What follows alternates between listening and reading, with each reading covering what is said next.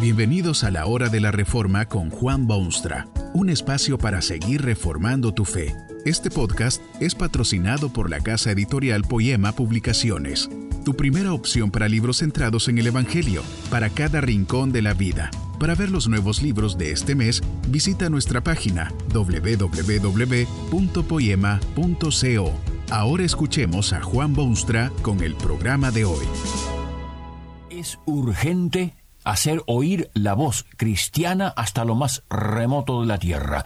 Dios no ha puesto a su pueblo en este mundo para ser pisoteado o tragado por las fuerzas que lo habitan, sino para ser sal de la tierra y luz de este mundo. Es necesario un manifiesto cristiano.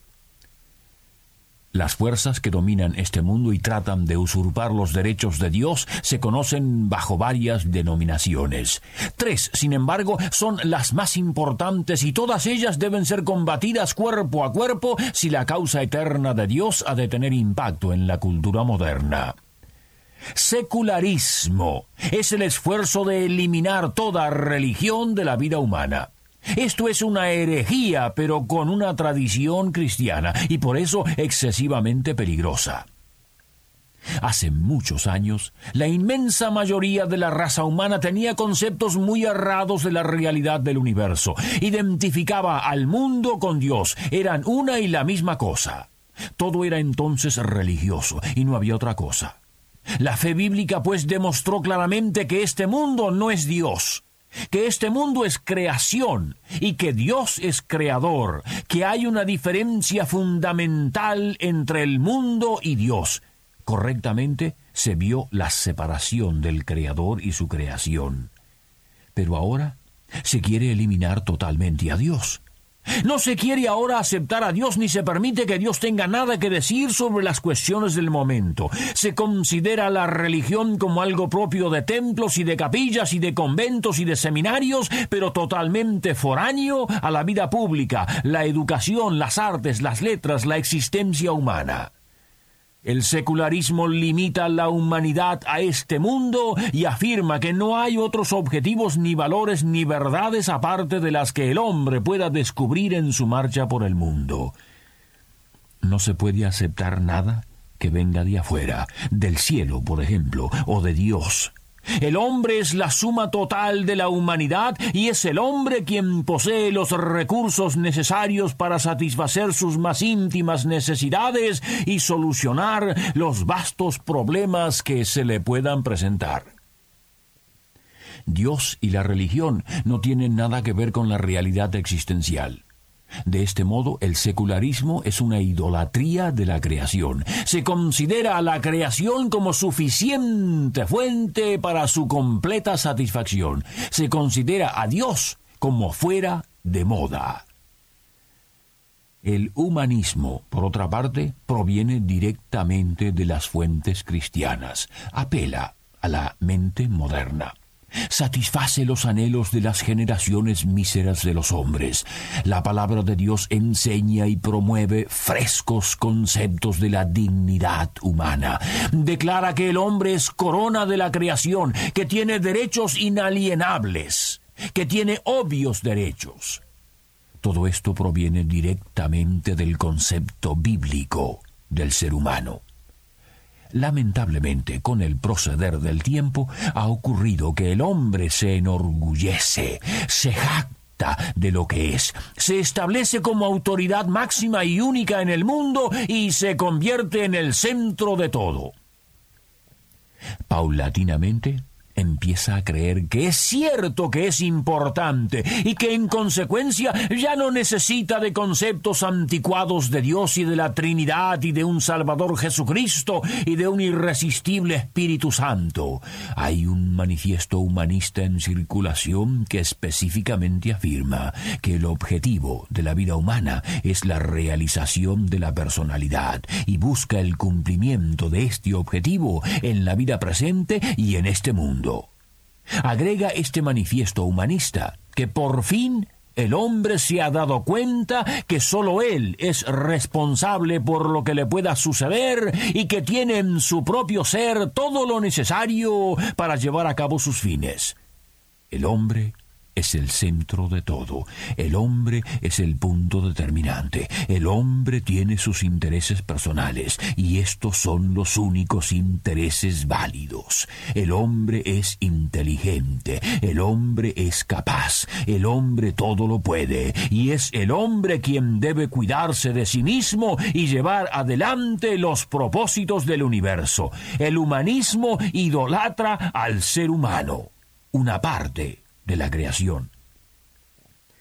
El ateísmo no parece a veces tan común, pero con el avance científico el ateísmo se está volviendo cada vez más amenazante y peligroso. Insiste en que el hombre ha llegado a su meta cuando al fin reconoce que no necesita ya de una fe o de una fuerza misteriosa, sino solamente de los poderes de la razón.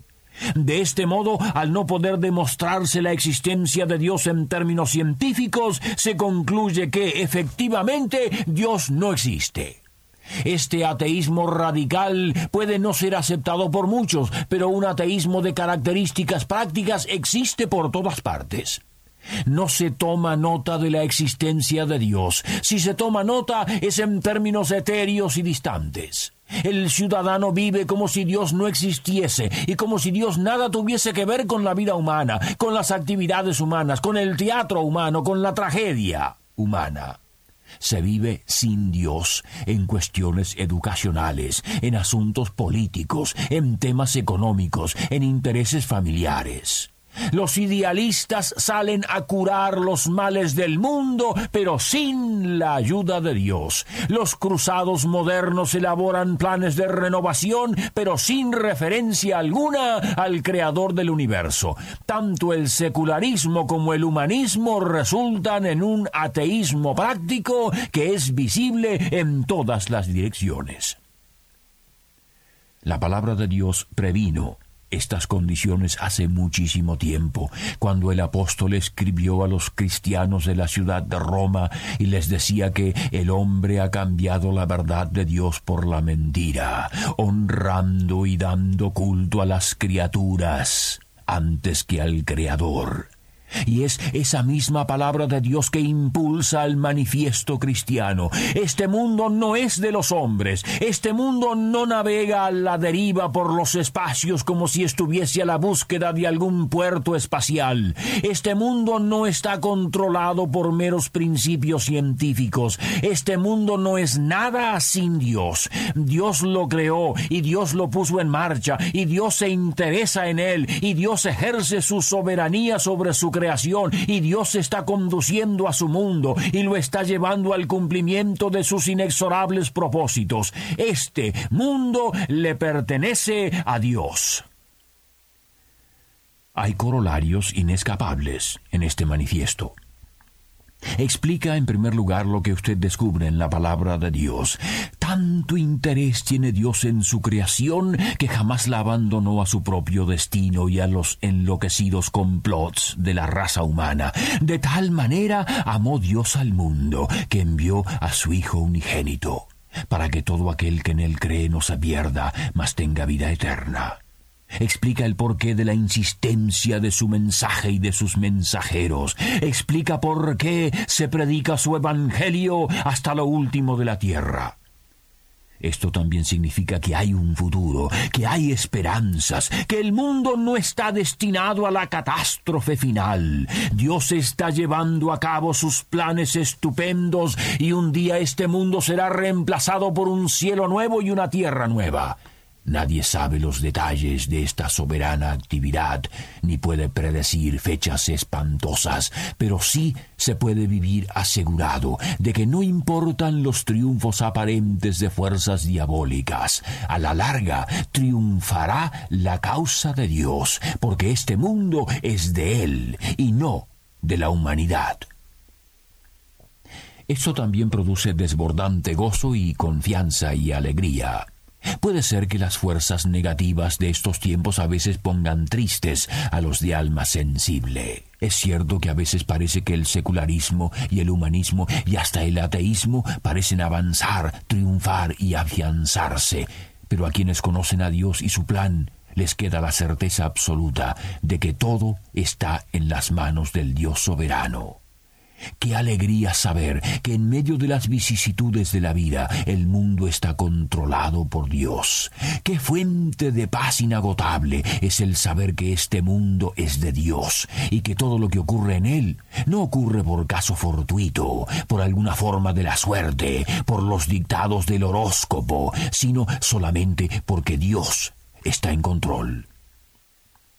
Usted que llora, hay consuelo para usted. Usted que se hace preguntas, hay respuestas para usted.